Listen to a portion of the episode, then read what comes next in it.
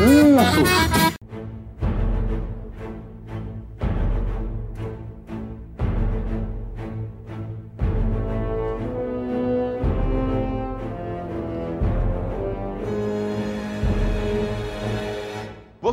Você, e todos vocês jagunços, diretamente das profundezas do inferno, os sete jagunços está de volta com mais um episódio nefasto.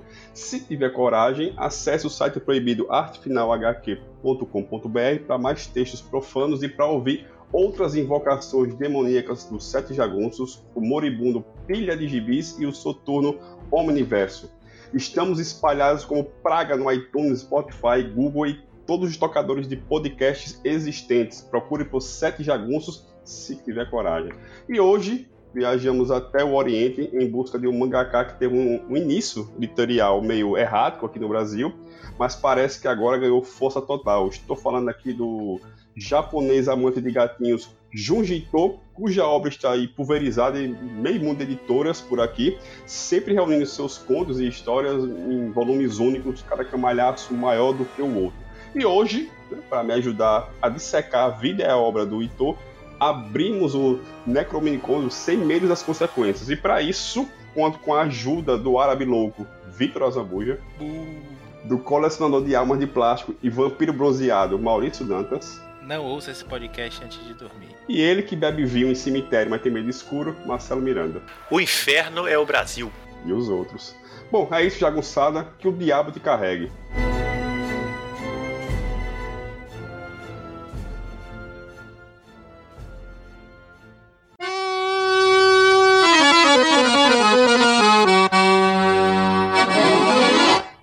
Vamos começar do começo. Maurício San, quem é Junjito? Junjito é um mangaka muito simpático, como você adiantou aí, que tem vários vídeos muito divertidos no, no YouTube.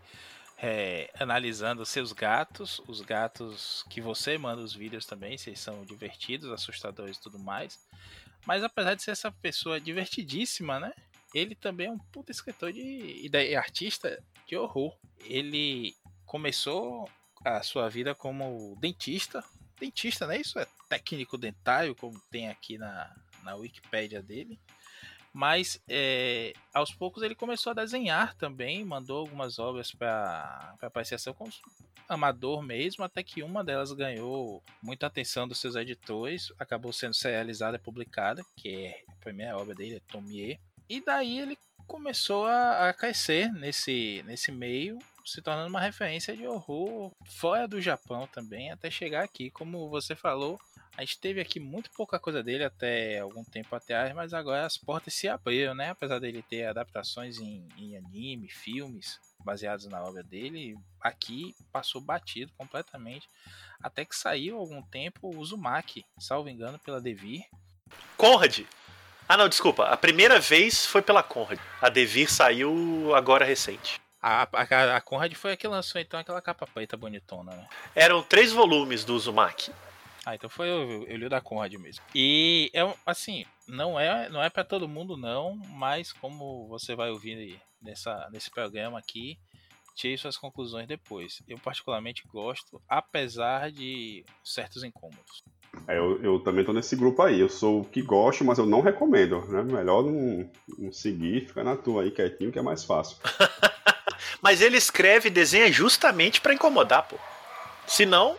É, um dia antes da gente gravar isso aqui, eu tava comentando com a minha esposa, ela falando do livro edificante que ela leu na hora do almoço. E aí eu contando do mangá que eu li na hora do jantar, que foi o que a gente vai falar hoje. E ela fala assim: que absurdo, quem é que fica indicando essas fotos pra você? Eu disse: foi o Marcelo. O Marcelo parece uma influência. Gente ruim. Má alma. Ah, ela perguntou, mas você, você ainda comprou isso? Eu fiz, não, eu baixei. Ah, é menos mal. É, mas esse negócio de indicar obra que incomoda, acho que aqui no Ocidente é mais complicado. Aproveitando, falando disso, Marcelo Chan Miranda, fale mais aí um pouquinho sobre esse horror japonês, né, as suas particularidades, aproveite e já inclua o Ito nesse panorama. Quero pedir também um favor pro Marcelo, eduque-nos, eduque-me, por favor, dessa diferença entre terror e horror. Bom, quem sou eu para educar alguém, né? Mas vamos tentar. Ô Maurício, essa é uma é uma questão eterna, né, cara? Mas muito grosso modo, é, baseado aí em alguns teóricos, em algumas pesquisas, em, em algumas concepções aí de um monte de gente, é, é, a tendência é se dizer que terror é quando há uma construção e uma atmosfera de apreensão né, e esse, esse, todo o mecanismo usado para construir essa atmosfera, essa apreensão, é, é, é, o terror, né? É aquilo que vai criando e vai criando e vai criando uma sensação.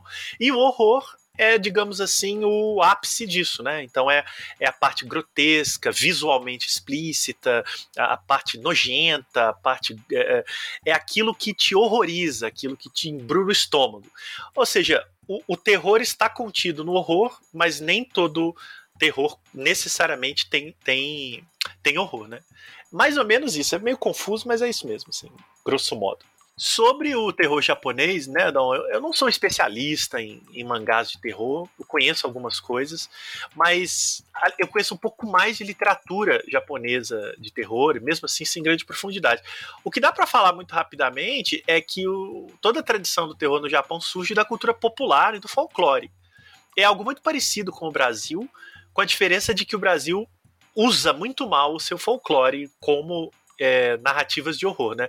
Até recentemente teve uma série da Netflix que usou isso de uma maneira até interessante, Cidade Invisível, mas no geral não é uma base, é mais para histórias infantis, né, tipo Capão Amarelo, essas coisas. O Japão não, a, a, cultura popular e o folclore japonês tradicionalmente foram espaço para narrativas de medo, de desconforto, de incômodo, de nojo, né, é, sempre foi muito comum.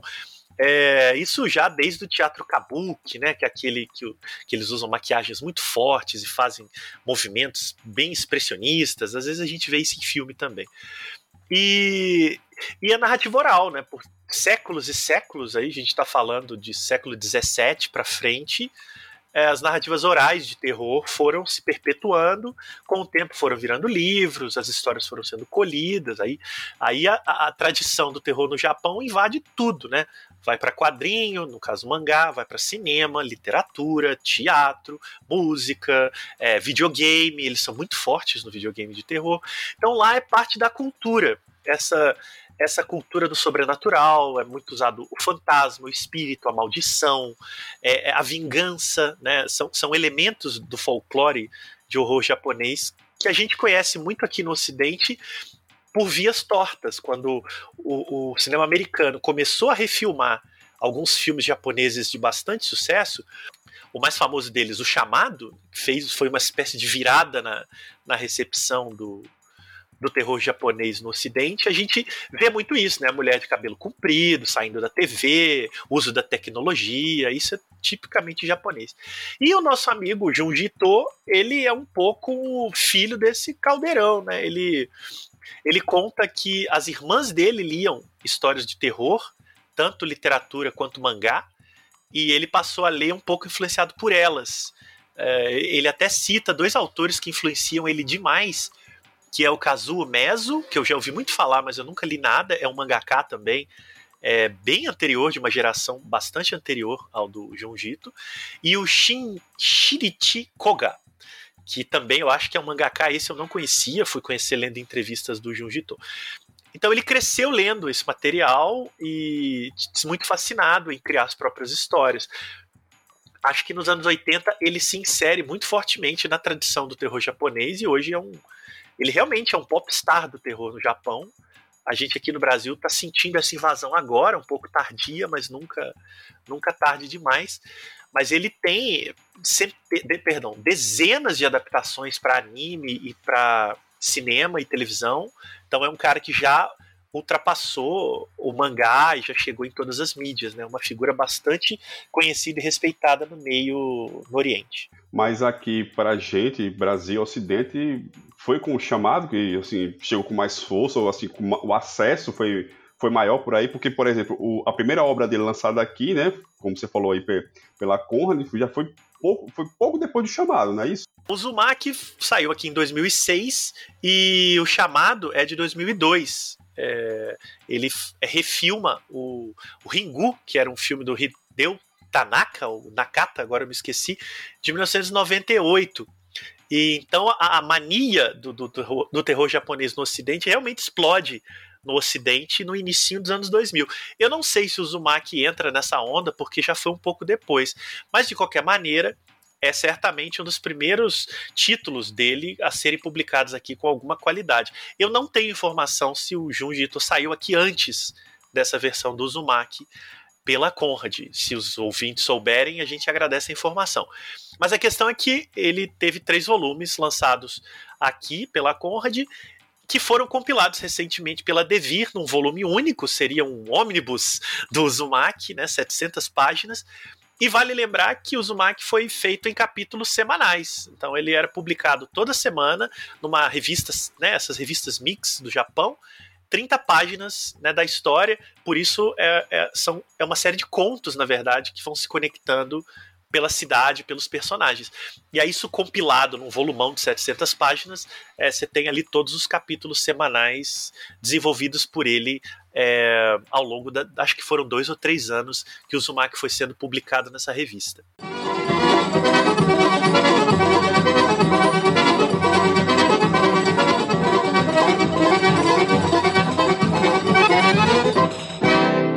Então vamos passar para a obra dele publicada aqui no Brasil, né? Vamos seguir a ordem de publicação original no Japão, né? Com Tomi de 87, o Uzumaki de 2001 e o Fragmentos do Horror de 2013, né? Tem mais uma que está saindo logo depois da publicação desse podcast, provavelmente vai estar tá disponível, então a gente não vai se adentrar muito nela por enquanto, né? Então, Maurício, Tomi. Tomo. Obrigado. é, é pra ser horror, não é pra ser comédia. é pra dar medo. Tá difícil, é? Aí é só botar uma foto minha do lado aí. Tomi ou Tomie, que eu já vi as duas pronúncias aí, acho, puxo mais pra, pelo meu parco conhecimento de japonês pra oxítona mesmo, que eles gostam de usar, né? Puxando tudo para as últimas sílabas sempre. O primeiro mangá dele foi essa obra que ele apresentou uma história fechada primeiro, fez sucesso ele serializou isso. É basicamente a história de uma menina muito bonita que um dia morre na, na escola dela, né? Num acidente terrível lá, ela morre esquartejada com requintes de crueldade, portanto, e acaba criando um desconforto em toda a turma. No dia seguinte, ela aparece para aula como se nada tivesse acontecido, alegre e feliz, até que ela começa a agir estranha com o professor, né? Dando em cima do professor e tudo mais. E aí começam as bizarrices da história. Essa menina, Tomie, é uma uma sucubus, né? Na verdade, um, uma entidade ali que, que não morre, que seduz os homens, todo mundo fica apaixonado por ela e tem um impulso absurdo de querer matá-la e esquartejá-la. é um negócio bem específico, né? Não é só você é minha, não. Eu tenho que te matar, te esquartejar. E ao longo da história a gente vai descobrindo alguns detalhes sobre isso. Não tem muita explicação, não. O que foi que se tem uma maldição sobre a família dela, o que é que aconteceu com, com ela, o passado dela, a gente não sabe em momento nenhum. A gente tem apenas informações como, por exemplo, ela é esquartejada, então cada pedaço dela vai se reconstruir aos poucos e vai se tornar uma nova Tomie e que vai sair por aí seduzindo outros homens que vão matá-la, esquartejá-la também. E um dia a terra será só Tomie, né? É só que vai sobrar ela e as baratas.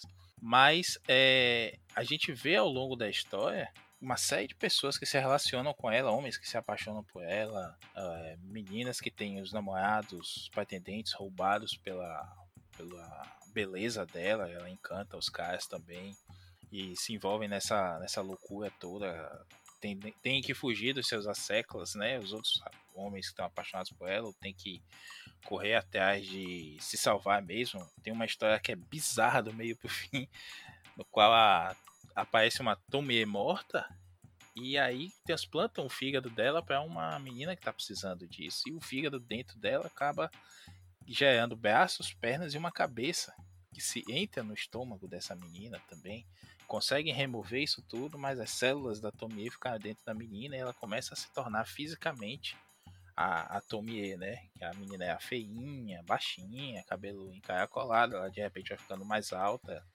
esguia e com cabelão também, aquele mesmo olhar. A Tomie tem esse cabelão, né? Meio da menina do chamado mesmo.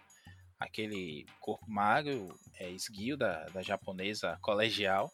E tem uma pinta debaixo do olho uma, marca de nascença, aparentemente, que é o que a distingue sempre, né? E os homens começam a vê-la em todo lugar. Tem um pintor também, para quem ela se torna musa, um, escultor.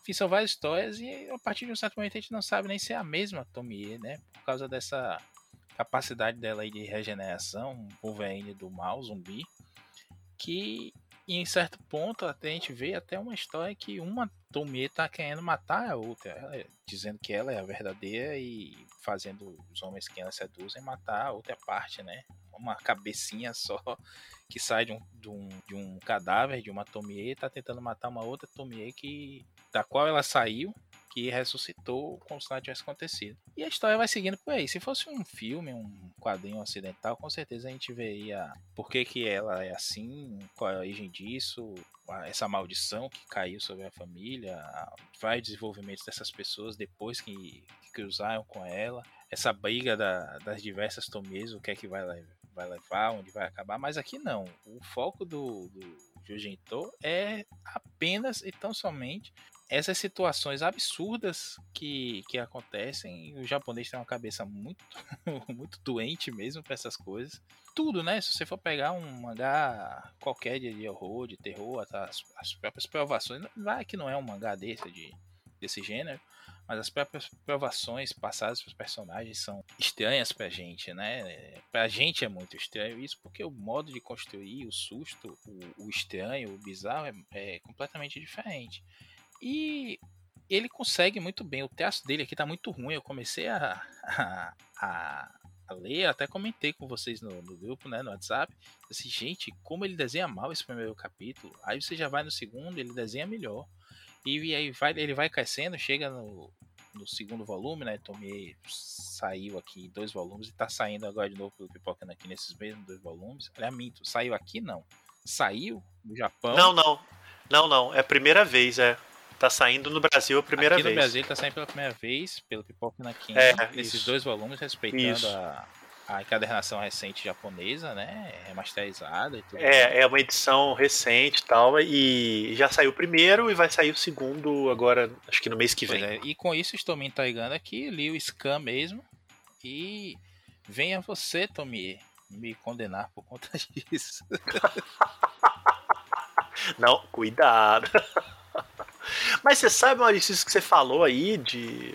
O, o, japonês, né? O terror japonês tem muito isso, né, cara? Uma naturalização desse horror. As coisas não têm necessariamente explicação porque elas fazem parte da cultura. Isso é muito, isso está muito presente na, nas histórias, né? Você vê é, dificilmente os personagens passam muito tempo discutindo a origem das coisas, ou que eles vão fugir, é, ou então o que, que eles vão fazer para combater esse mal. É o contrário. O mal ataca e eles meio que ficam paralisados. E falei, é, porque a gente agora? Vamos ter que esperar aparecer de novo, né? E sobreviver e tal.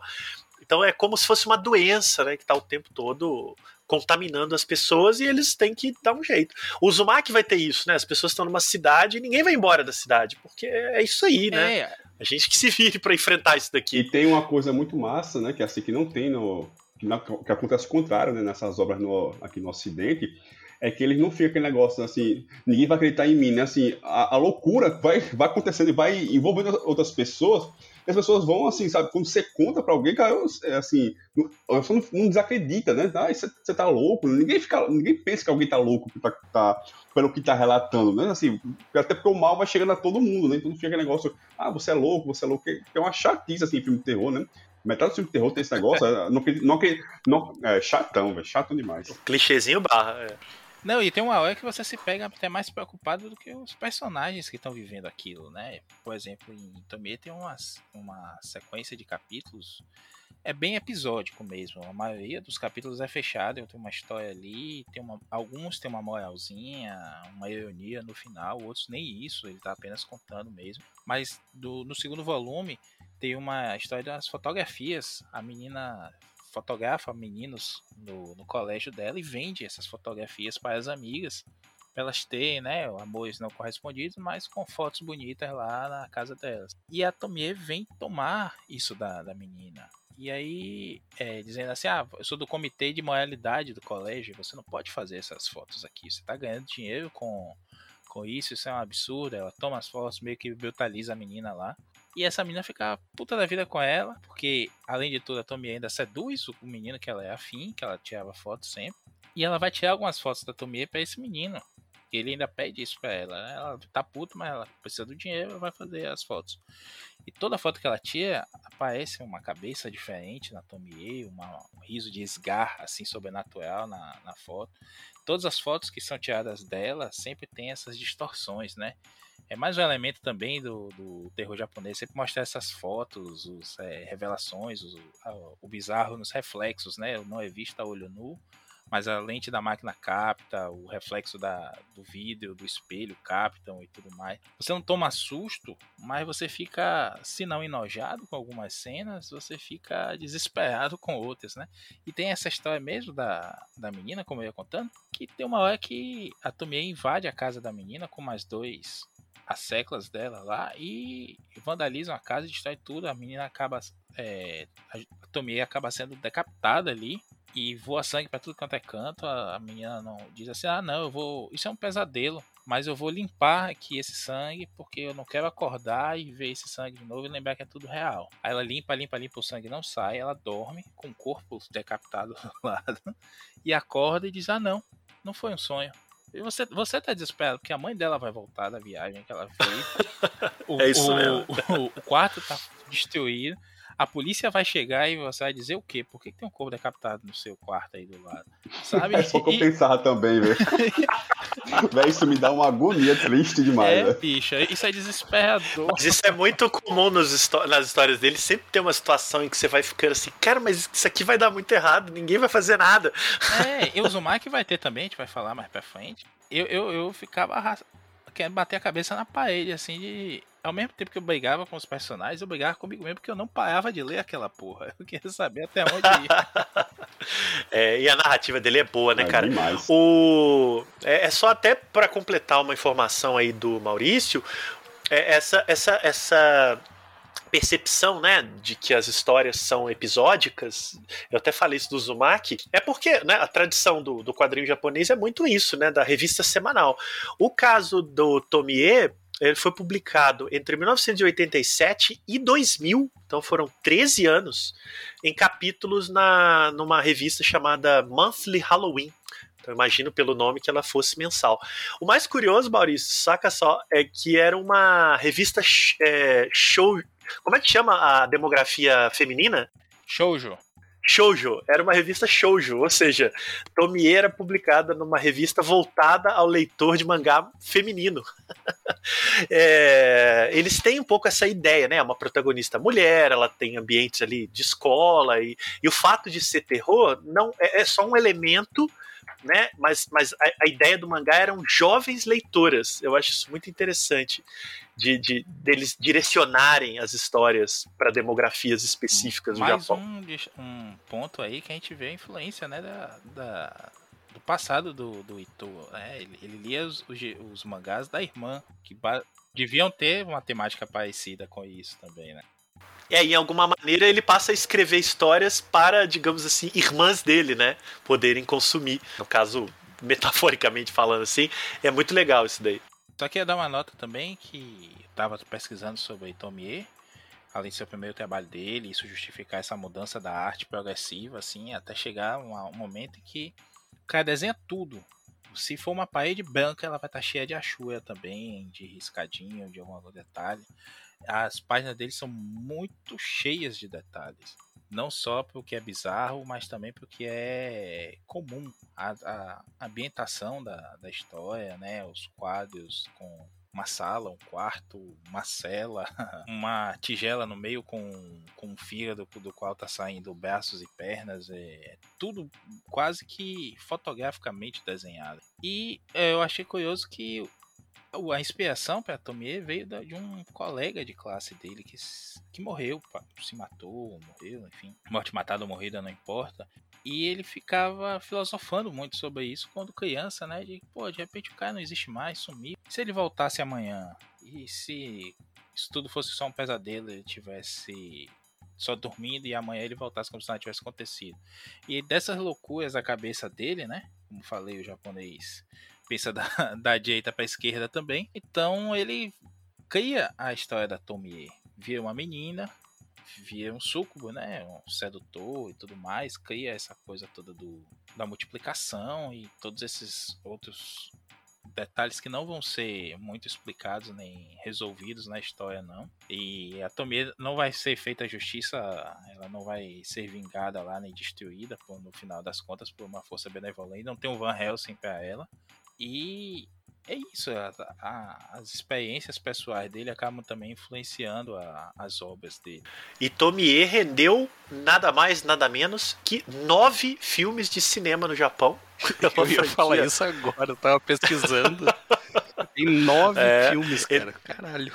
Entre 1999, olha só, um ano depois do Ringu, que virou depois o chamado nos Estados Unidos, 1999 até 2011 são nove filmes e também duas animações.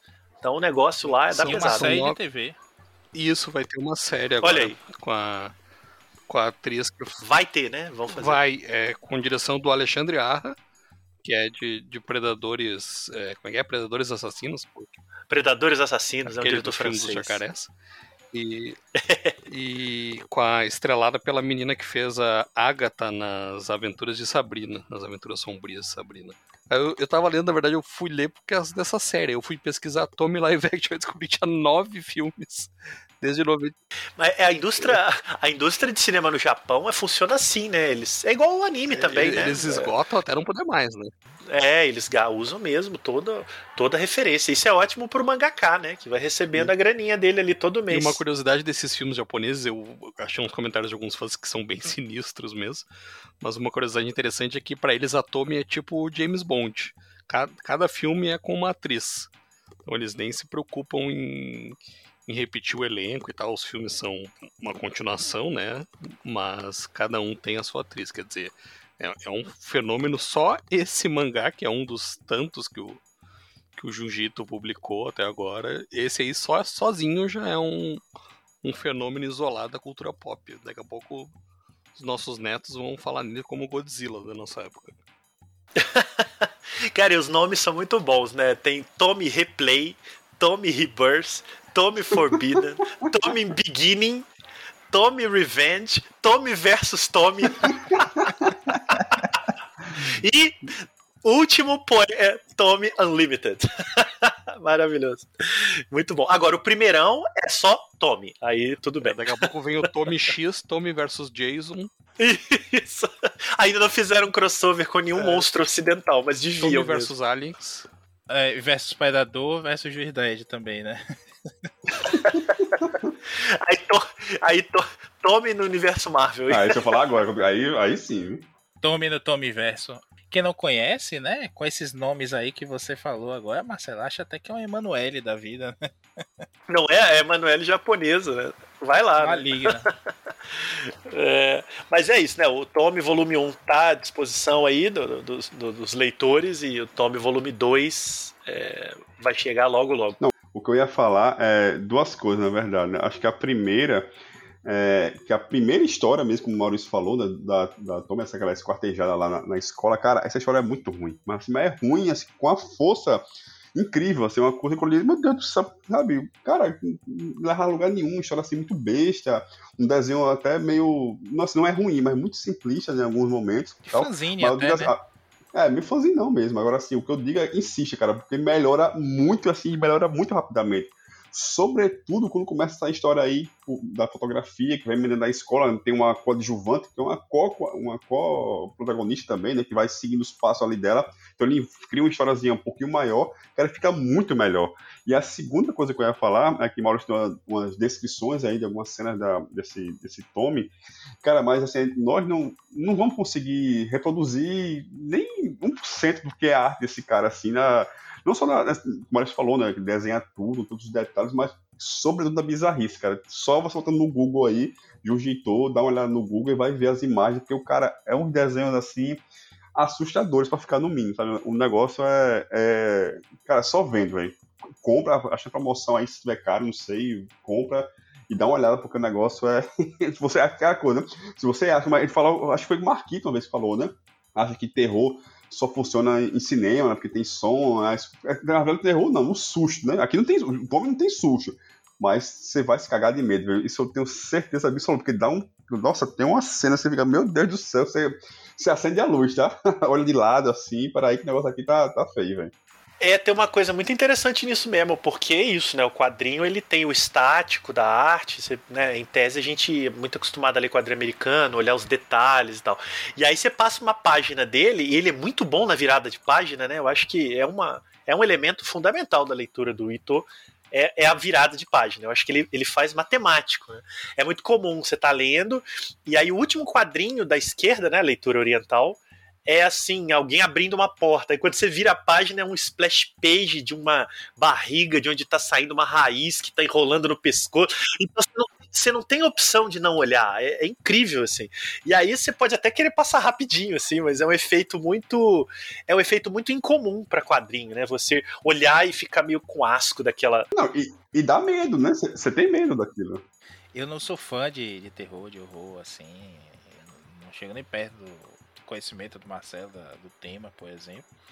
Mas é, uma, é um tipo de narrativa que me, que me interessa porque ele provoca esse sentimento mesmo. Você não é só susto pelo susto, não é só para causar, sabe? Serve a história te deixa ligado ali, como eu falei, eu não sei que porra eu continuo lendo, o Zumak mesmo tem uma hora que, pelo amor de Deus, você entra na loucura também do personagem que, que tá lá, e que você tá, começa se perguntando né, por que, que ele tá ali ainda, e daqui a pouco você, por que, que eu tô aqui ainda? é, é incômodo demais, velho. E, e isso que vocês falaram aí também, né? Os detalhezinhos todo que ele desenha, você quer passar a página, mas você se sente compelido a ver aquilo ali. Pô, como é que o cara fez isso? A textura que ele, que ele imprime na coisa, com as achuras e tudo mais. Eu fico aquela coisa assim, meio de que eu não gosto, odeio aquelas coisas. Lembra de Mamonas Assassinas quando morreu, que ficavam divulgando os vídeos do acidente e tudo mais? Eu nunca olhei nenhum, eu tenho asco dessas coisas. Não gosto de ver tragédia assim, principalmente alheia, né, de outro ser humano, de um bicho, enfim. Mas aqui nesses mangás dele, que eu li, bicho, eu quero ficar olhando lá para que porra que eu fico imaginando quanto tempo ele gastou desenhando aquilo, de onde veio na de onde veio a, a mentalidade para criar aquilo, bicho, vai tomar no cu, bicho, o cara é muito estranho.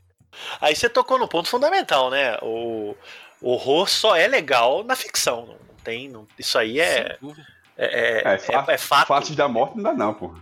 É. Não, não. É, o que é horror no, na realidade é, desculpa, é, aí já, já é ou é médico ou é doente, porque não dá. Mas, é, inclusive, no, num dos livros mais legais que estuda o gênero né, e a filosofia, chama até A Filosofia do Horror. É um livro muito bom do Noel Carroll, que é uma referência aí para estudo de terror e tal. Ele no primeiro capítulo ele faz essa diferença. Falei, existe o horror real, é a guerra, os acidentes, né, é, as execuções, essas coisas. E ele chama de horror artístico, que é o horror absolutamente ficcional, construído, né, esteticamente desenvolvido. Esse é o único horror que interessa. Né? O outro, Deus me livre, fora Bolsonaro. Mas aí sim, há uma diferença muito grande entre você ficar olhando um desenho de um, de um personagem que teve um bebê vampiro, né, de um vídeo de execução na, na, na, no Irã, pelo amor de Deus. Ufa, então eu me sinto mais tranquilo de saber que não sou doente. Não é doente, Maurício Nantes. é de mentirinha, você não é doente.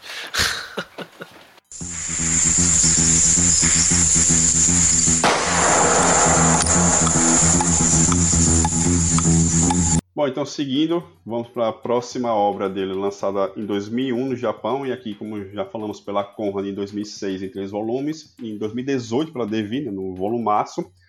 Marcelo Chan, Uzumaki. Aproveita e já fala o que significa Uzumaki, né? Porque é, foi publicado com o nome original, né? É, original nem tanto, né? Foi publicado com o que a gente entende por nome original, porque imagino que nem se fale assim no Japão. É, só de usar o, a letra ocidental já não é mais o nome original, né? Mas o Uzumaki nada mais, nada menos do que espiral. É, talvez tenham mantido o nome por ser uma obra muito conhecida internacionalmente, como Uzumaki, não, não alteraram. Mas espiral poderia ter sido lançado tranquilamente como espiral ou espirais. Mas pelo que eu vi aqui no meu, no meu amplo conhecimento japonês, é no singular. Bom, o Uzumaki também foi uma série publicada numa revista semanal, falei aqui no começo. A revista se chamava é, Big Comic Spirits e foi publicada de 98 a 99 em vários capítulos, acho que são 30 capítulos de aproximadamente 30 páginas, e depois compilada nos tancos. E o Uzumaki saiu na Devir pelo selo Tsuru, que eles criaram aí há uns anos atrás, para publicar alguns mangás clássicos. E é uma edição muito bonita, parrudona, né? Capa cartão, Maurício, como Deus permite, né? O formato adequado. E papel offset, uma edição bem legal. Eu sei que ela está esgotada, mas eu andei lendo que eles vão reeditar e, e o Junjito tem vendido bem no Brasil, eu já percebi isso pela, pela velocidade com que os mangás saem. Então acho que logo logo ela volta aí para o catálogo. Marcelo, Oi. É, ela tá para sair agora final de abril. Ó! Oh. Tá na pré-venda, é a terceira edição. Olha aí. Capa cartão de novo. Aí sim. Como Kami-sama pede. e tá salgadinho, né? 110 reais. É, salgadinho. Vale Quando eu comprei, peguei uma boa promoção, confesso. Então recomendo aguardarem mais 700 páginas desse material aqui, acho que noventinha paga bem, mas dá para baixar mais. é, bom, mas de qualquer maneira, vamos lá. O Uzumaki foi publicado em capítulos, né, como eu já falei algumas vezes, e conta a história basicamente de dois personagens, mas ao, ao longo da, da, da, do encaminhamento a gente vai se fixando em uma só, que é a nossa querida Kiri Goshima, que é uma jovem numa cidadezinha do Japão, o nome da cidade, inclusive o, o, o, o Jiu-Jitsu não é muito sutil, né? A cidade chama Kurozu, que segundo diz a nota, significa redemoinho preto. É, é uma cidadezinha ali do Japão que começa a ser afetada por fenômenos estranhos envolvendo espirais tudo é, espiralado se torna uma ameaça na cidade, desde um pequeno furacão, né, uma conjunção de vento, até um penteado de cabelo em espiral. E tudo começa a desandar quando o pai do namorado dessa menina ele fica obcecado com o formato espiral e ele passa a querer tudo em espiral, até isso levar ele à loucura. Posteriormente, a mãe dele fica louca também, porque ela fica traumatizada com o pai e ela passa a querer eliminar tudo que seja em espiral. E isso inclui, por exemplo, um nervo de dentro do ouvido, então vocês já imaginam que, aonde ele vai levar a gente. E aí é isso, né? Cada capítulo é uma nova situação que coloca esses personagens em, em absoluta ameaça e, e, e risco envolvendo o conceito de espiral. E, e, aí o Jiu-Jitsu pira, né? Porque eu, eu fico imaginando que semanalmente ele devia olhar para casa dele e olhar e pensar o que, que, pode ser uma ameaça espiral por aqui. Aí ele vai pegar cabelo, ele vai pegar, né, como eu falei, furacão, ele vai pegar desenho de olho, é, cordão umbilical. É, tem, tem um momento em que o, o a, a, a mulher vê uma espiral desenhada na parede, isso também provoca problemas. Tudo que pudesse tornar espiral, né, escadarias, torres, ele vai transformar numa ameaça. E aí, é óbvio, o mangá não vai dar muita explicação sobre isso. É, o interessante é entender que é uma maldição que está cometendo aquela cidade. O motivo é ele vai protelando e aqueles personagens não conseguem sair dali. E não conseguem não porque eles não possam, mas porque eles não se movem é o que a gente falou no começo. Eles passam a conviver com aquelas maldições é, e, e, sempre esperando o dia seguinte, qual vai ser a maldição do dia seguinte. Já que a gente estava citando cenas, a minha maldição mais aflitiva, que eu me lembro aqui rápido, é a do garoto da escola que vai virando uma lesma. Aquilo ali é foda. -se. Não sei se vocês chegaram nesse capítulo. É, ele vai virando um caracol, né? Ele vai todo dia ele vai para ele só vai para a escola quando chove e quanto mais ele fica molhado, mais ele vai se transformando de fato num caracol, a ponto dele ir morar na parede da escola e eles chamam os pais dele, falam: olha, o seu filho tá ali agora, a gente não sabe como tirar ele de lá, não. E ele é um caracol gigante, assim. E eles ficam: filho, desce daí, filho, desce daí. E me lembra muito a metamorfose do Kafka, né? Com o personagem transformado num inseto e, e, e, ninguém estranha ele estar transformado em inseto, né? A, questão é como é que nós vamos fazer para ele sair daí. Então, é, aquilo me deixa apavorado mesmo, do, daqueles personagens virando caracol. Cara, que desenho grotesco aquilo ali. E pior que outras pessoas começam a ver a caiacóis também. Isso, é. Um viver, tem um viveiro de caiacóis na escola. Daqui a pouco as pessoas, por conta da situação caótica toda na cidade, estão comendo os caiacóis também. Ou seja, já, já tem um canibalismo aí, que não é canibalismo, porque são caiacóis. Aí a menina come e diz assim, ah, e se eu a caiacó também? Exatamente.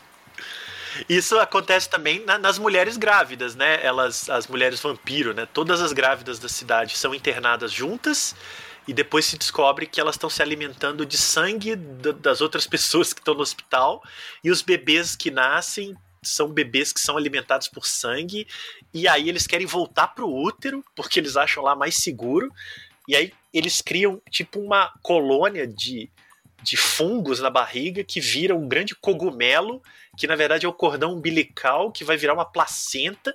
Cara, o negócio não tem limites. Eu confesso que eu, com essa obra aí eu tive uma. Foi que eu mais tive problema, digamos assim, porque. Primeiro, mas, foi mais preguiça minha, não pela qualidade, sabe? Porque você vê lá 600 páginas daquilo, o cara começa a me dar uma agonia, digo, meu Deus do céu, vai ser. Sabe, eu ficar aqui lendo 700 páginas de um negócio assim, altamente bizarro, incômodo. Cara, logo no começo, né, aquela cena que a mãe dele tá internada, aquela, que ele esconde lá, né, que, que tem um, um formato de, de, espiral no ouvido, né?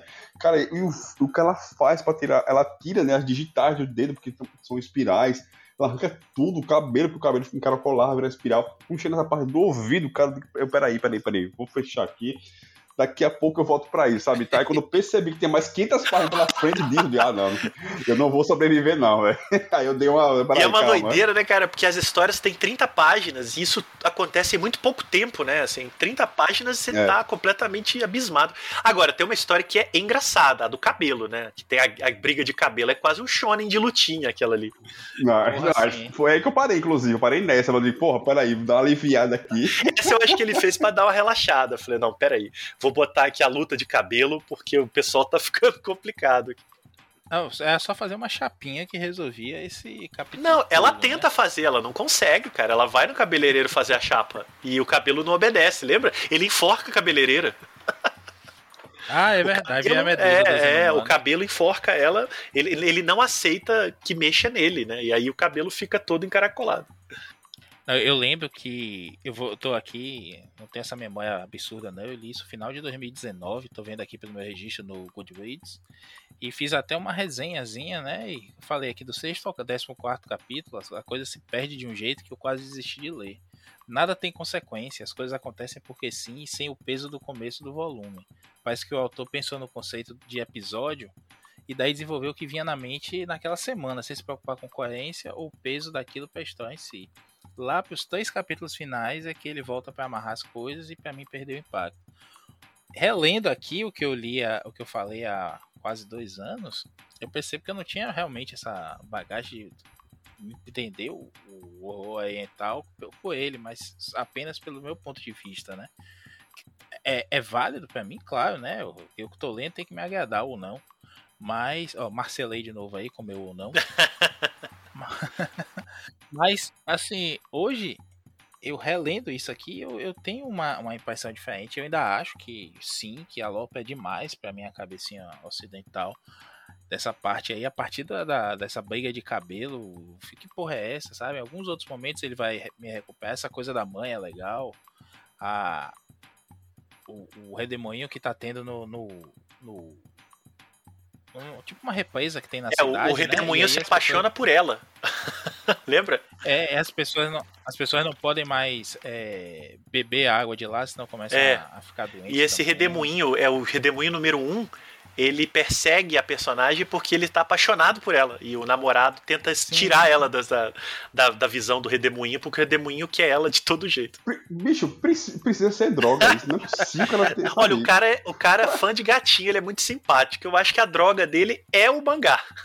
Eu acho que ele, ele dá. Ele come a ração dos gatos. ah, é verdade, tem isso também. Mas você vê, Maurício, que mesmo nesse seu texto aí, que você mesmo está percebendo que hoje você tem uma outra visão, você matou a charada. Ele realmente, eu acho, é um palpite meu, ele realmente pensava durante a semana em qual ia ser a próxima loucura e fazia o capítulo. Não acho que ele tivesse a história toda na cabeça. Ele devia ter o final. Né? Ele tinha o começo, ele tinha o final.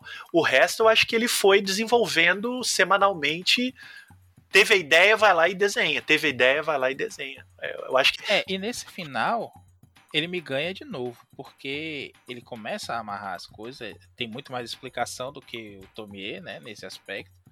Não resolve nada, mas ele explica, né, que há uma maldição ali cíclica também, né, que a cidade vai se tornando um, um, uma espiral gigante. As, as casas vão se juntando como se fossem o, o teatro da espiral, né, vão formando aquele caminho ali. Elas vão se juntando umas às outras as pessoas estão aglomeradas ali dentro de uma forma absurda, porque elas têm medo de sair, né? Não lembro se tem algum, tem algum bicho na cidade, uma coisa dessa que elas, elas estão com medo também, não me recordo agora. Mas a, as, começa a gerar a espiral também, essas casas começam a. As pessoas começam a disputar né, as casas, jogam pessoas para fora, essas pessoas vão morrer, tem casas que estão mais destruídas pelo vento e tudo mais. E aí vai começando a, a falar, tem um túnel, né? Que eles, eles vão descendo uma escada em espiral também, até um fundo lá para tentar encontrar o, a origem daquilo. Os seis monstruosos vão aparecendo. Vai ficando mais louco, mas ali você consegue entender o fio condutor na história toda, né? Parece que ele vai chegar em algum lugar, não só vai mostrar a situação bizarra da semana. Aí eu comecei a, a curtir e acho o final satisfatório. Isso eu gosto bastante. Desculpa aí ter dado spoiler para você, Dão, que ainda não chegou lá. Espero que você chegue que vale a pena. Mas eu acho que a história cresce muito e, bicho, a forma como ele desenha as pessoas ali, mortas de fome e, e se aglomerando desesperadamente, cadavéricas mesmo, é, é, é desesperador. Eu, é claustrofóbico até também. E você vai entrando naquilo, você começa pensando assim, né? O namorado começa da menina começa a perceber no começo o que é que tá acontecendo. A família dela é uma das primeiras a ser acometida pela maldição. E ele fica, menina, vamos embora, vamos embora daqui, vamos fugir daqui. E ela, não, mas eu tenho que cuidar da minha família, cuidar da minha família. E ele vai ficando, ele vai ficando. Daqui a pouco ele tá mais louco do que ela. Não dá mais para sair da cidade. A espiral se fecha, né? Então as pessoas não conseguem mais sair da cidade. Quem tá fora não consegue entrar, ignora completamente a cidade. Tipo o Rex lá de WandaVision. E aí, meu amigo, é destruição total. A cidade acaba entrando num, num buraco negro em espiral. E o Uzumaki também gerou uma pancada de coisa transmídia no Japão, né? Tem videogame em 2000, virou dois videogames, é, um filme em 2000 também, uma adaptação em live action. Tem no YouTube legendado, mas eu não recomendo que vejam antes de ler o mangá, porque eu não vi, mas dizem que é muito fraquinho. Estão produzindo um anime em quatro episódios, está em andamento, acho que a estreia, se não foi esse ano, 2022, mas eu acho que é esse ano mesmo. Eu li uma entrevista e está até na Wikipedia que a pandemia não atrapalhou a produção, porque eles estão trabalhando na parte de desenho, de animação, então, né, todo mundo trabalhando de casa. E esse eu boto fé, parece que o pessoal envolvido é da pesada lá no, no anime japonês. E o Junji Ito andou elogiando, disse que o roteirista do anime é muito talentoso, que soube pegar muito bem a essência da história. Então, o Uzumaki também transcendeu bastante o mangá. Tava pro ano passado esse anime. Ah, então adiaram um pouquinho aí adaptar 600 páginas em quatro episódios de anime, então os caras concordaram comigo, hein? Imagina adaptar num filme de duas horas.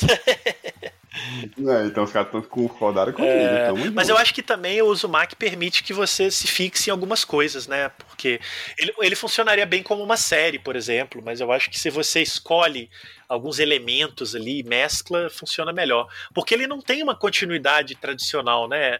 É bem é episódio mesmo. Né? E às vezes as histórias nem fazem referências uma à outra, ainda que elas vão se acumulando. É porque ele tem aquela coisa Lovecraft, né? Ele, é, o que importa mais é a ambientação, é, verdade, né? O que tá acontendo Isso ali, mesmo. né? Não é os personagens, nós é, é a é, se, o, ó, se esse se o filme de duas horas ou, ou o anime aí de quatro episódios não for bom, dá sempre para fazer uma Ito Cut, né? De 4 horas e com 40 minutos. Ito Cut. Só dar espiral rodando. É, release the Ito Cut. em câmera lenta. Espiral rodando em câmera lenta.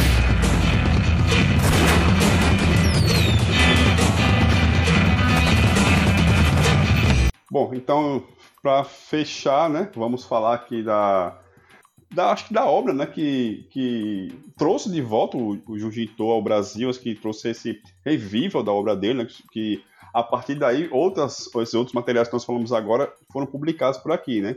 Que no caso é o Fragmentos do Horror, que foi publicado no Japão em 2013, e aqui saiu pela Dark Side em 2017. Né? Dark Side que tem essa, esse catálogo aí voltado mais para o horror, né, para o mistério.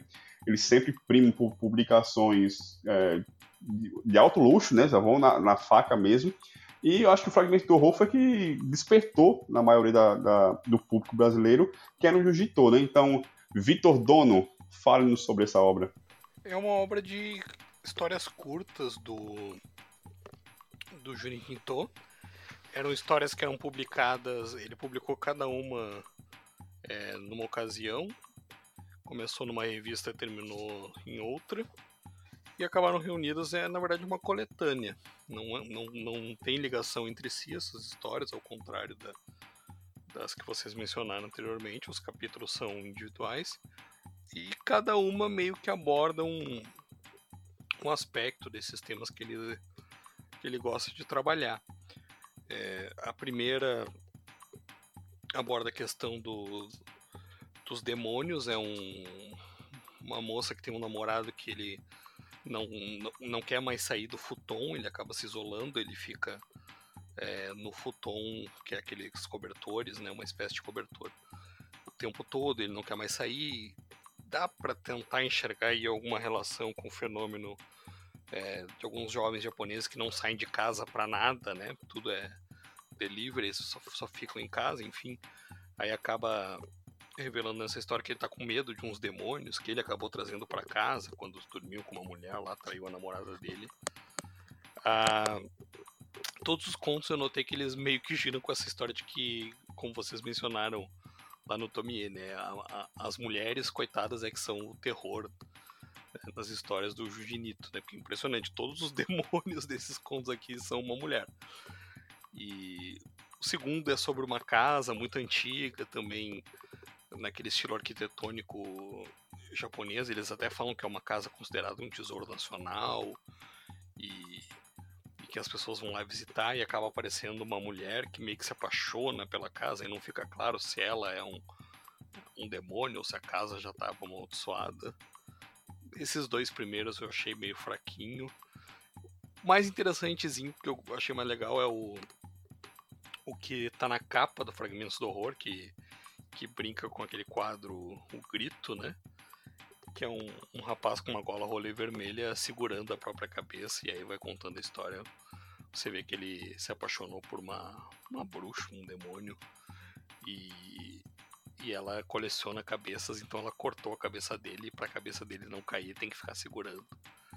É, o final é meio esquisito, como todas as histórias, mas são mas é o que eu achei mais bacaninha. Rapaz, essa eu tive medo de acabar essa história aí. Me, dava uma, me deu uma aflição. Eu falei, eu não quero nem passar a página. Porque eu acho difícil imaginar uma situação tão apavorante, mesmo que exagerada, que é ela cortar o cabelo, a cabeça dele com um fio de cabelo e se ele soltar, ela vai cair. Porra, pelo amor de Deus. Cara, é impossível ler isso daí e não passar a mão no é... pescoço, velho.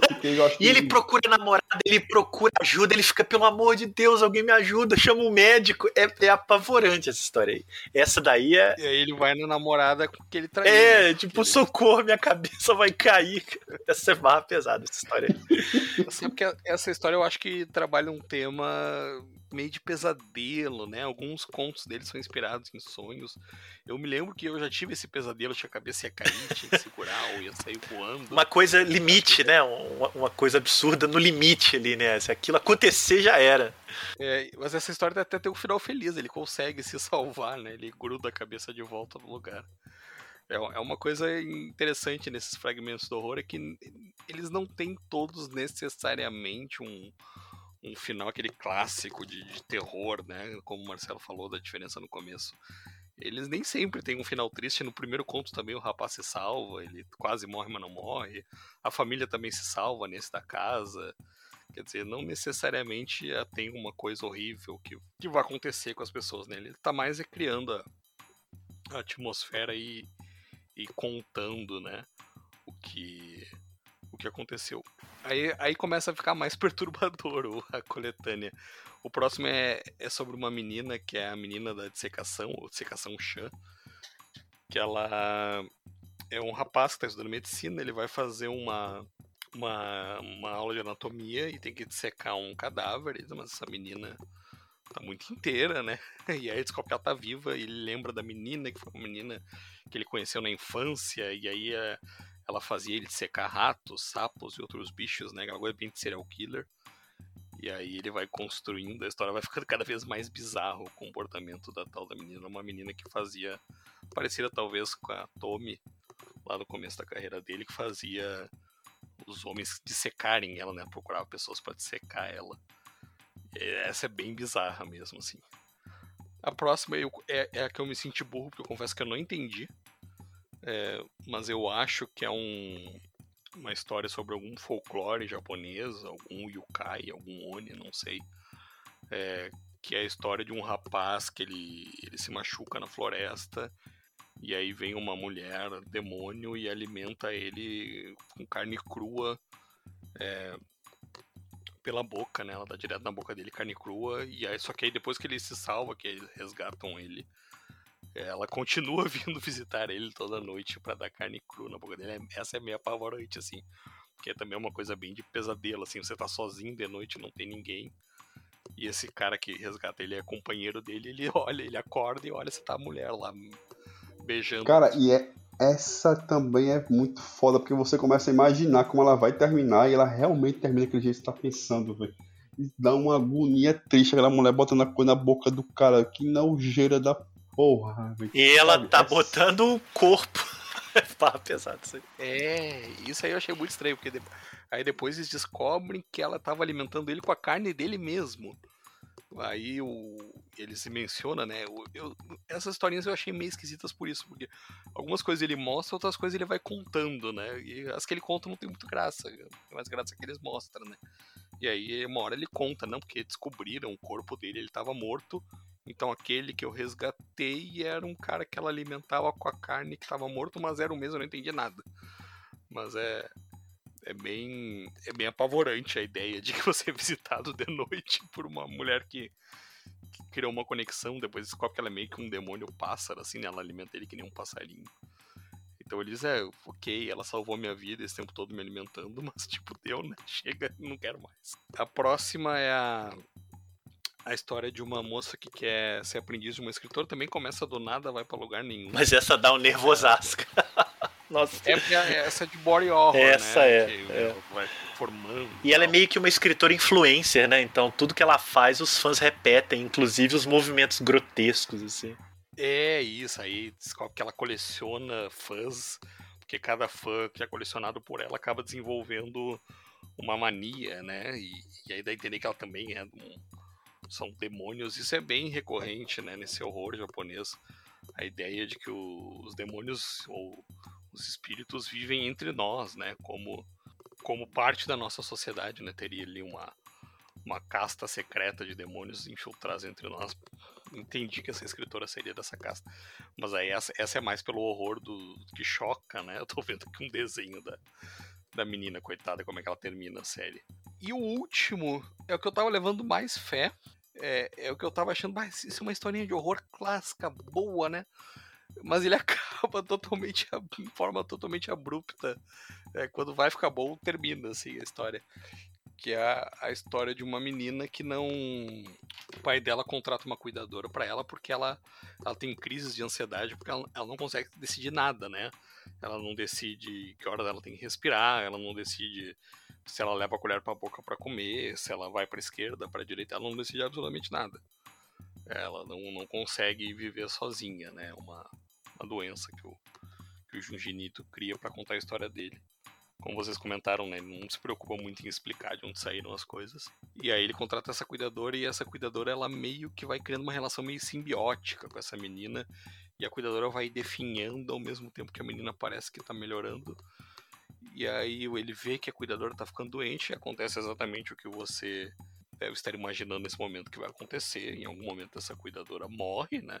E a menina continua ouvindo a voz dela, guiando ela. Mas tá, não, agora a história vai, vai pra algum lugar. Aí ela simplesmente acaba numa uma cena da menina toda ensanguentada lá, dizendo que matou um cara porque a mulher mandou matar e deu, era isso, acabou.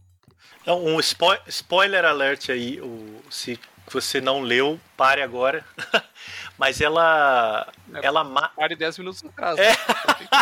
é verdade. Então, foda-se spoiler. Ela mata o, ca... o marido abusador da cuidadora. A pedido da voz da Isso. cuidadora. É, a cuidadora morre, na verdade, ela morre por abuso do marido. E aí ela meio que instrui a menina a matar o cara em vingança porque o cara matou a cuidadora. É uma trama muito, muito, muito mirabolante, é. assim, sabe? É pra, de vingança. É uma vingança muito doida. A história é boa, só que ela é muito longa para acabar daquele jeito, sabe? É. Porque ele fica um tempão mostrando a mulher, instruindo a menina. A história é menos assustadora, né? Não ser pela, por essa última página. Ele fica um tempão mostrando que a mulher. O que, que vai acontecer, caralho? E aí ele, não, tá, eu matei o cara lá porque ela mandou. Ah, tá, ok, beleza, sabe? Tem uma, Vitor, que você não falou, eu não sei se você pulou ou se não tem na sua edição, que que inclusive ela nem é, nem diria que é uma história de horror, não, é até uma história de drama, que é o Suave a Deus da menina que ah, é, é pulei, não, pulei que mesmo. tem os fantasmas é, é. da família e eles eles têm uma cerimônia lá, é bonita essa história no fim das contas. É, não, não é uma história de horror, é uma história bem bonitinha. É, exatamente, eu pulei, não sei porquê, eu acho que é porque não tem nada de terror. porque ela não te assustou, é, né? é, não me assustou. Ela é uma menina que vai morar na família do, do marido.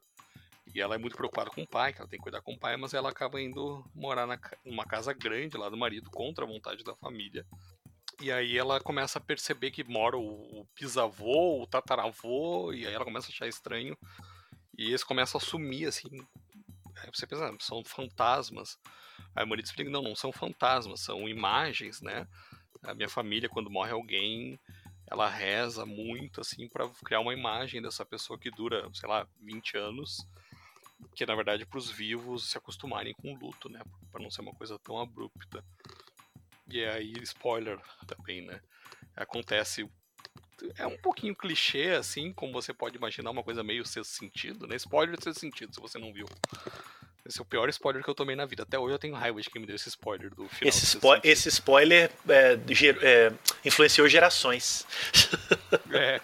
E ela, ela própria é uma imagem, acaba se revelando o rapaz esse que o jeito que ele revela até é bem cretino, né? Ele, ela descobre que ele tá vendo uma menina e diz, é, eu acho que eu vou casar com a menina. Aí ela como assim? Você já é casado comigo? Você tá maluco? Vai, tá me contando assim que você vai casar com outra menina? Diz, não, mas então, você morreu logo depois que a gente casou.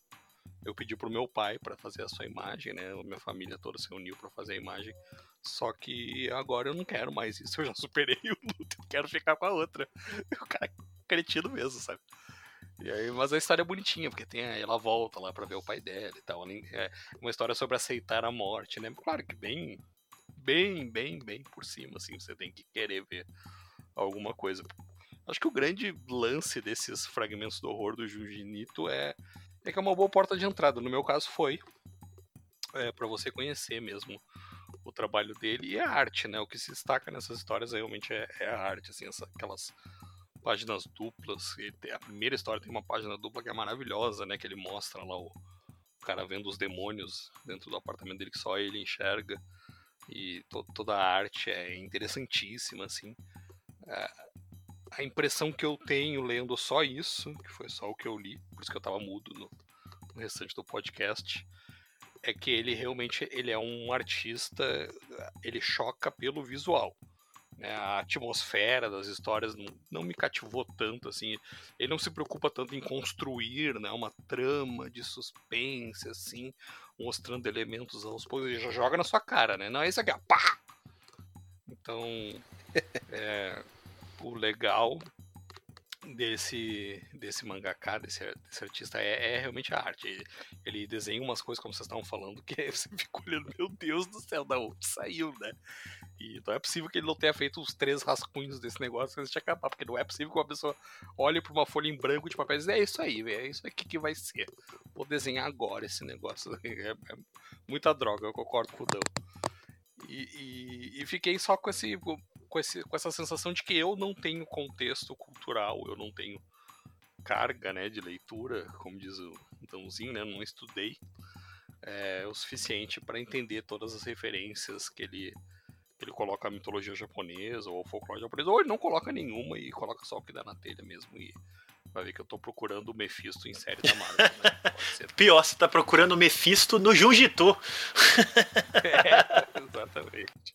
Era mais fácil achar o Mephisto aqui. É verdade. É verdade. Ele deve estar tá por aí, a gente que não encontrou. É, é, pelo menos os amigos dele estão. Né? Não, mas eu concordo com você. Acho que a melhor porta de entrada para a obra dele é o Fragmento do Terror, né? Porque Fragmento do Horror é a mais curtinha, né, das que foram publicadas no Brasil. É a que tem a leitura mais rápida de todas. Assim, não que todas sejam demoradas, mas é a leitura mais rápida. E é que, se, como é muito, é, literalmente fragmentos, né, são episódios, né? Então dá para dá pra dar uma, geral e um, um clima maior. Só, é isso aqui. É daqui para pior, sabe? Então vai por aí que é, o caminho é esse vocês estavam falando aí, o Vitor falou agora também dessa coisa do, do, desenho dele, né? Do rascunho, né? Não é pra você que não tenha rascunhado isso duas vezes. Eu tava matutando aqui. Em off, antes da gente começar a gravar, eu comentava que eu vi hoje o Hora do Espanto, que é o podcast do Marcelo. Tá fazendo mercado hoje, ouvindo ele, bem divertido, né? Marcelo falando aqueles absurdos todos, tipo esse que a gente tá falando agora aqui, e eu escolhendo laranja, e tudo mais. Maçã com verme, Marcelo, essas coisas. Marcelo é. sussurrava no seu ouvido, não pega essa que tá podre. Leva é, essa é. Tá podre pra casa. Aí foi na parte, foi na parte da carne, o, a, os bifes se tremendo, assim, né? Mas assim, aí eu tava pensando, né? e a gente eu tava comentando que em um momento lá, o, o Martinho, filho do Marcelo, se manifesta comentando alguma coisa no fundo. Eu pensei assim, meu Deus, esse menino aí ouvindo o Marcelo falando essas coisas todas, como é que ele vai crescer e tudo mais. Aí eu vi aqui na Wikipedia, né, que o Junji tem tinha dois filhos pequenos. Imagine então o menino chegar no quarto lá no estúdio do, do pai e ver essas coisas todas largadas assim pela pela mesa, pela parede e tudo mais esse menino precisou com certeza de ajuda psicológica em algum momento. Olha, o, ter... é, o, terror é muito mal visto, porque no fim das contas ele forma boas pessoas. olha aí o Jun, mas, olha não, o Jun fã de tá gatinho. Próprio, né? tá é, ora, ora.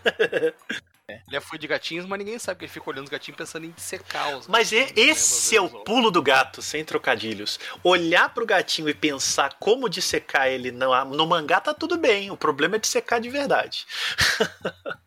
Eu tenho um grande amigo, Oscar Nestares, é, ele já participou do, do meu podcast Saco de Ossos.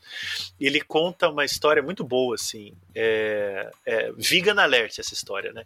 Ele diz que ele ele escreve histórias de terror, ele é escritor de contos, muito, muito bom escritor, aliás. E ele fala que as histórias dele vêm muito de coisas que ele vê no dia a dia e que ele tem pensamentos grotescos. E ele pensa, poxa, como é que isso poderia render uma boa história, esse pensamento? E não o ato. E aí ele conta que ele ganhou uma cachorrinha é, recentemente, uma vira-latinha assim que ele tá criando. Ele ama a cachorrinha, a cachorrinha tem tipo um ano, eu acho. É a grande companheira ali dele, da esposa dele. E ele diz que desde que ele ganhou a cachorra, tu, toda vez que ele tá brincando com ela, ele tem algum pensamento de maneiras horríveis que ela poderia morrer. E aí ele fala: não é que eu queira matar a minha cachorra, mas eu posso fazer uma boa história com isso. É mais ou menos isso, entendeu? Você acha isso perfeitamente normal e saudável. Enquanto é for pensamento transformado em ficção, tá tudo bem. 99% dos homens deveriam escrever filme pornô, então. Olha, eu não duvido que os que fazem foram, foi por isso aí teoria do Marcelo é parecida então com a teoria do é melhor matar no videogame do que matar na vida real, né? Descarrega a raiva no contexto teórico. Não, mas tem uma diferença, tem uma diferença. O, o Oscar não tem raiva da cachorrinha e também não tem raiva das coisas. Ele tem pensamentos delirantes. É tipo ter um sonho, acordar e escrever uma história a partir do sonho. Né? É mais ou menos isso. O, a coisa do matar no videogame, eu acho que entra em outras searas que eu prefiro não, não adentrá-las agora.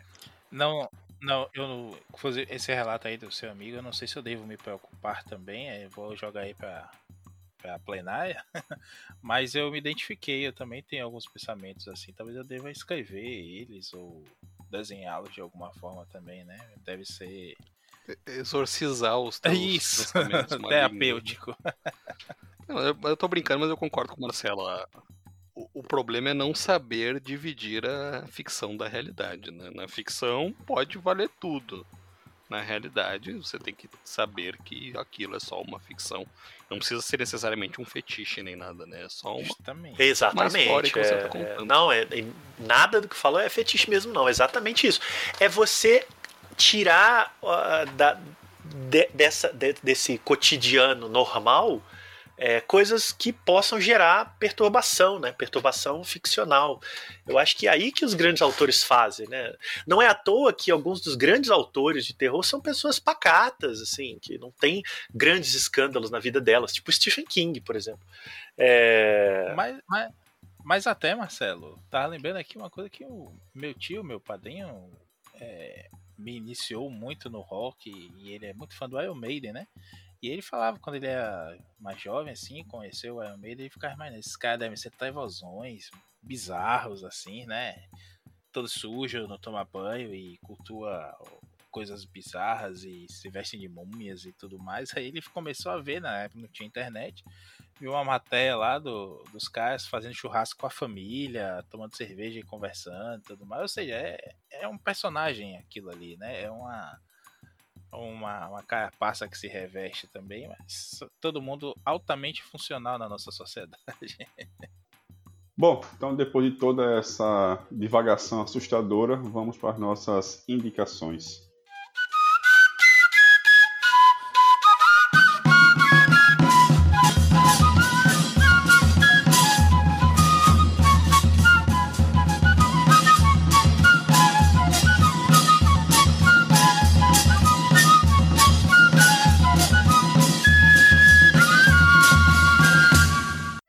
Então para ficarmos na temática, né? Nossas indicações tem que versar sobre coisas que nos dão medo, né? Então, eu sei que Marcelo Miranda deve despirocar, então vou deixar ele por último. Começa com você, Maurício. Bom, como eu já tinha até antecipado aí, não tenho toda essa cultura, essa bagagem, não sou um amante do, do gênero de terror, horror, nem nada. Principalmente por culpa de minha irmã, que, me, que ela gostava dessa porra desses filmes e me fazia ficar acordado com ela de madrugada para assistir e não tanto pelo medo, mas pelo perder minha noite mesmo. E tinha que olhar pra tela, não podia estar tá lendo meu gibizinho, não. Tinha que estar tá olhando pra tela com ela também. Eu não tenho tanto essa coisa, não, mas eu vou indicar um mangá, que do qual nós já falamos por cima sobre, que é uma coisa que a construção da história, a narrativa dela, a forma como ele cria todo, toda uma atmosfera que vai dar uma merda gigante ali e tudo e os mistérios que ele cria também, inclusive em um flashback específico, não sou muito fã de flashback não, mas esse em específico, faz você ficar com medo de ver a página, que é o 20th Century Boys, do mestre Naoki Uesawa. Nós já temos um sete jagunços, inclusive, sobre dois sete jagunços sobre a obra dele, do Pluto.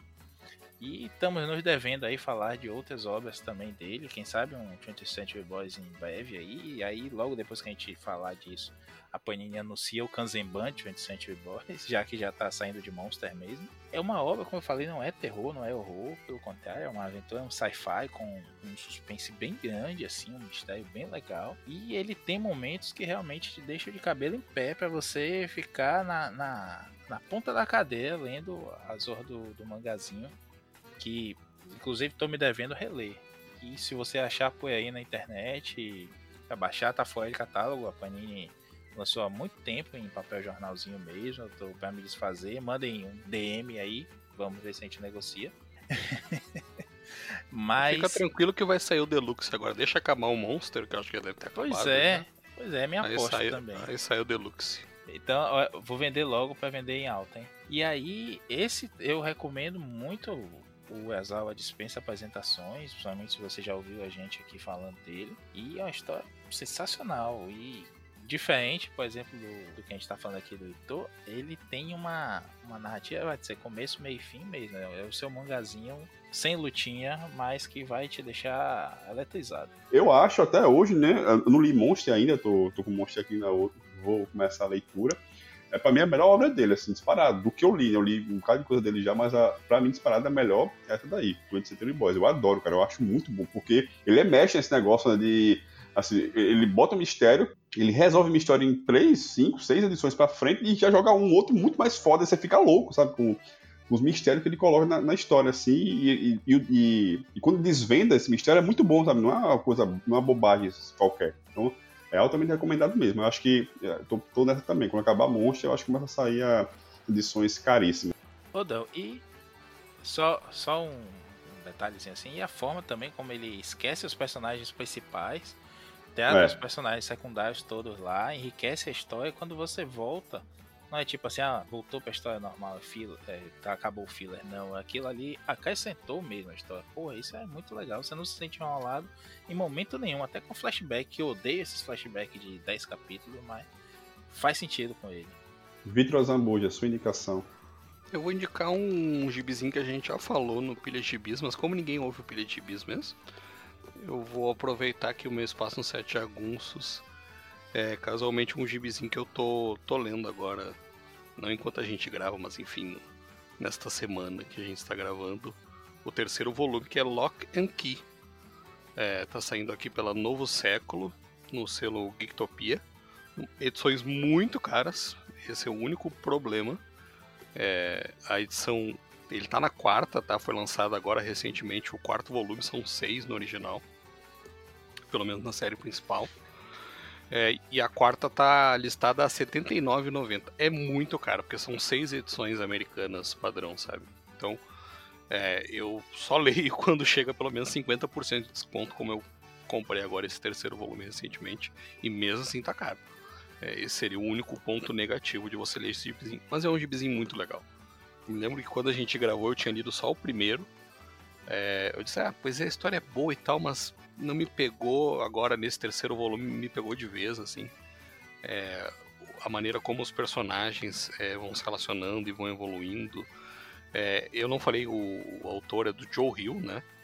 Que é autor de livros de, de suspense e terror. Ele, alguns dizem que ele é filho do Stephen King, né? Mas ele não usa isso para vender os livros dele, nem precisa. O cara tem muito brilho próprio e desenhos do Gabriel Rodrigues, que tem um traço assim um pouco mais cômico, talvez, do que a história pede, mas já funciona super bem também.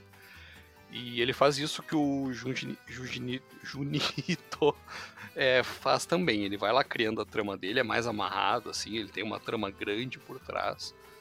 E só que ele não se preocupa em explicar também. A cada volume ele coloca lá um elemento novo você, quando você acha que entendeu sobre o que, que é a série, ele vai e bota mais uma coisa, é, que são chaves que, que tem nessa casa, a Key House, nessa cidade que chama Lovecraft, adequadamente em homenagem, né?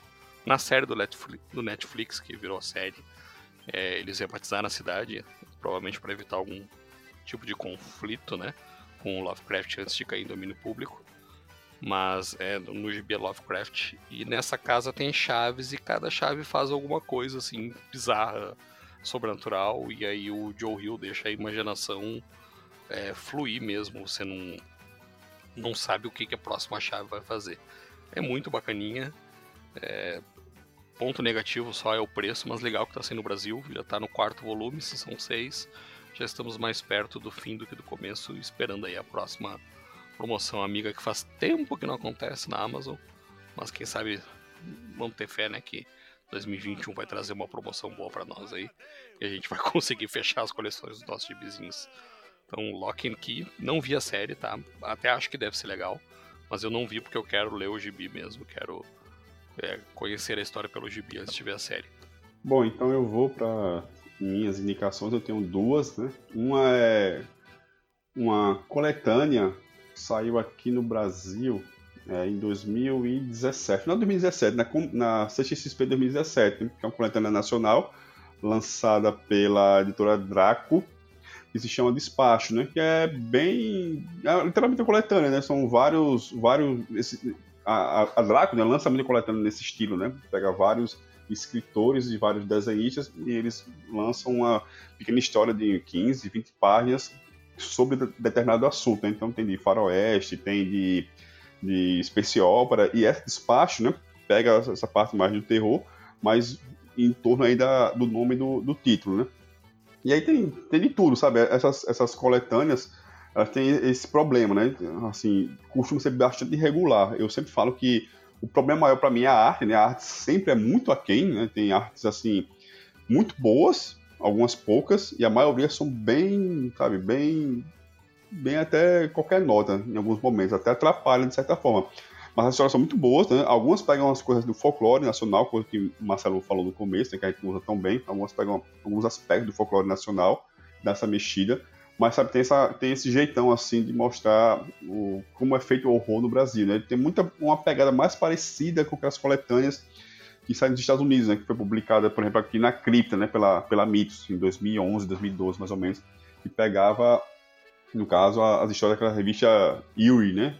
lançado lá nos Estados Unidos nos anos 70, né? Só que aí, no caso, tem, um, tem uma figura, né? Que, como tinha lá no, no Conto da Cripta, que apresenta a história e encerra, né? Então, mas tem essa, essa pegada, assim, não, não é... Não, sei, não, causaria tanto medo, né? Digamos isso, não é bem o, o objetivo, né? Mas dá uma passada boa no que é esse horror feito no Brasil. E a segunda é um gibi lançado pela Image em 2018, se chama Infidel, né? não sei como é se pronuncia, mas é Infiel a tradução, né? que foi escrito pela uma editora, ela foi co-editora da Vertigo no tempo da da Karen Berger, né? que é a Por, não sei nem falar o nome da mulher, mas é Pornsak Pichetshot, eu acho ela é vietnamita. E tem desenho do Aaron Campbell, que é um desenho até bom assim para a história, e cores e edição do José Villarruber. Né? O José Villarruber ele tem uma escola de arte, algo do tipo, e o Aaron Campbell, se eu não me engano, ou a, a Pornchak Pichachot estudou nessa escola tal, então é editado por ele, né? E aí é uma, uma história assim que também tem essa pegada, sabe, de, de não ter susto, né, claro, porque não sei, caso do gibi, mas é bem assustadora, algumas, são cinco edições apenas, minissériezinha, é, tem umas cenas muito assustadoras assim, e ela mexe muito com com outro tipo de, de, medo, né? Esse medo mais que a gente vê muito, que também é uma grande tradição, né? no horror, que é esse medo das pessoas, né? No caso, é a protagonista, ela é uma muçulmana, né? Filha de imigrantes, então tem explora muito nesse né, pós 11 de setembro, né? O medo que se tem dos imigrantes né, e todo o preconceito em cima deles, né? De, do, de, perdão, dos muçulmanos, né? De ter uma explosão no prédio onde ela mora, aí o cara fala, ah, é outra muçulmana, explosão, sabe? Todo esse preconceito em torno disso. Mas essa explosão antiga gera aí um, um, umas figuras né, assustadoras, os, os fantasmas estão dominando a, a, o prédio e mexe com o ocultismo, essa dimensão. Cara, é uma, é uma, salada, assim, mas é muito bom, sabe? Muito bom. O texto da, da Podsac é muito bom, você, leitura rápida, bons diálogos, a, a, história é envolvente. O final eu achei meio assim, a quente, com um final meio para baixo, digamos assim, né? muito mais de ação do que de terror. Mas, cara, é uma história muito boa. Sabe? A segunda ou a terceira edição, se não me engano, me deu um cagaço, assim, violento, sabe? Um negócio assim que eu nunca pensei me assustar tanto lendo um gibizinho. Então, vale a pena. E, claro, e tem, você acha fácil. Aí bota no Google que você acha para ler por meios Maurício Dantas. Bom, então, para fechar, Marcelo Miranda, sua indicação. Pois é, eu vou fazer uma indicação de mangá também, pra gente ficar no tema geral, só que de um mangá que pelo menos por agora, está fora de circulação. Uh, foi publicado pela Panini em 2008, 2009, chamado Homúnculos. Não sei se vocês leram, é do Hideo Yamamoto. Saiu em 15 volumes entre 2008 e 2009, só que é a partir do volume 11 começou a ter uns atrasos. E aí o, o 14, que é o penúltimo, saiu em novembro de 2011 e o 15 só foi sair em abril de 2014, três anos depois. Segundo a Panini, na época, é, houve problemas com o licenciante, eu, eu, nunca entendi direito, e na época as redes sociais não bombavam tanto quanto agora, então a gente não podia xingar muito no Twitter, né? Mas, mas houve um atraso muito grande pro, pro volume final desse mangá no Brasil, mas enfim, ele foi concluído. Eu tenho a coleção completinha, 15 belos voluminhos, ainda no papel jornal, aquele formato de mangá mais tradicional. Homúnculos é, é muito legal porque é um, é um mangá de terror, thriller de suspense sobre um cara. Ele, ele, ele começa o mangá como um morador de rua, mas você percebe que ele não é pobre, ele é só um cara que está morando dentro do carro por alguma coisa que aconteceu na vida dele naquele momento. E ele é abordado por um sujeito estranho que convida ele para uma experiência é, que, que não, não vai editar minha palavra, então, mas a experiência se chama trepanação. é, que, que é uma espécie de furo na testa dele, né? Ele vai furar a testa dele com uma furadeira para abrir um, um, terceiro olho E ele não tem nada para fazer, ele literalmente diz: Ah, tá bom, vamos lá. Aí ele vai, faz a tal da experiência, e o cara diz a ele que a partir dali ele vai ter, ele vai ter que acompanhar os efeitos da trepanação, que ela ativa um, um, um, um novo sentido de percepção nele. E aí ele passa a perceber que quando ele tapa um olho, ele tem que tapar o olho direito. É o direito? Eu sempre esqueço. É, ele tapa o olho direito.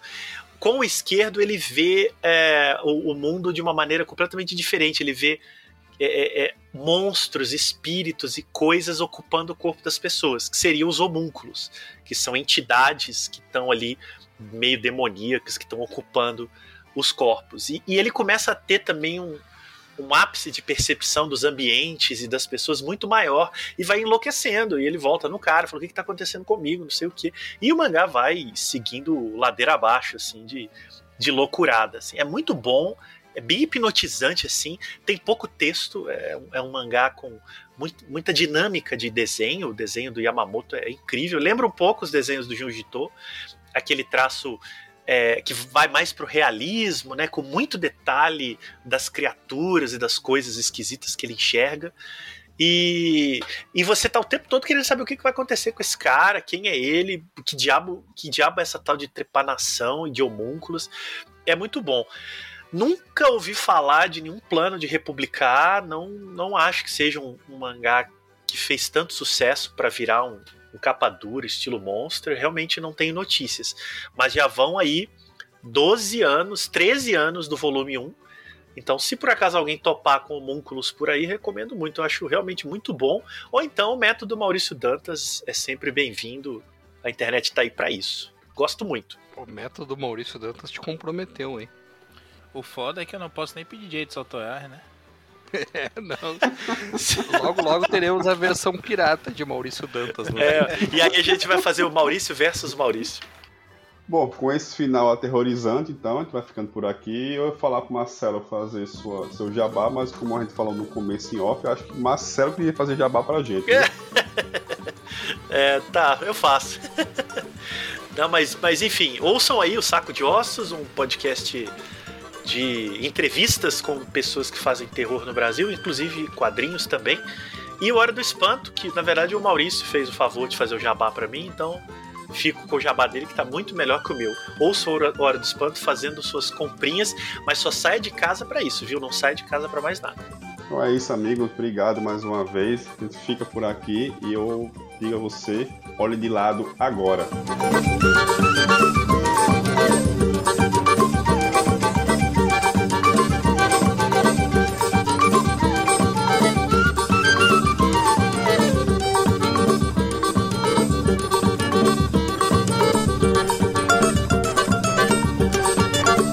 Foi o Sete Jagunços, mais um podcast com o selo de qualidade do site Arte Final. Gostou do que ouviu aqui? Acesse lá o site, tem muito mais conteúdo de qualidade esperando por você. Vai comprar seus gibis na Amazon? Compra acessando nossos links. Você vai ajudar a manter esse trabalho. www.artefinalhq.com.br